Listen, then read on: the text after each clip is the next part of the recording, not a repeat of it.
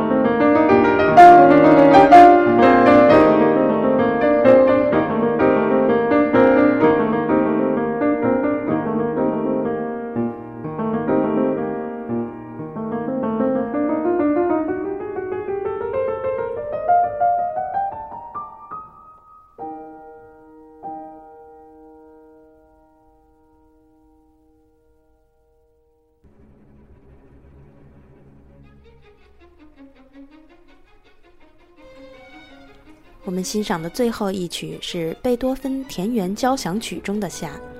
夏天除了骄阳似火以外，还有的就是狂风暴雨了。一八零八年，贝多芬完成了第六交响曲，并命名它为《田园交响曲》。这部作品的第四乐章就描写了雷雨由远而近、雷电交加、狂风暴雨的场景。这时的贝多芬已经是双耳失聪了。但他的作品真实地反映了贝多芬对大自然的依恋之情。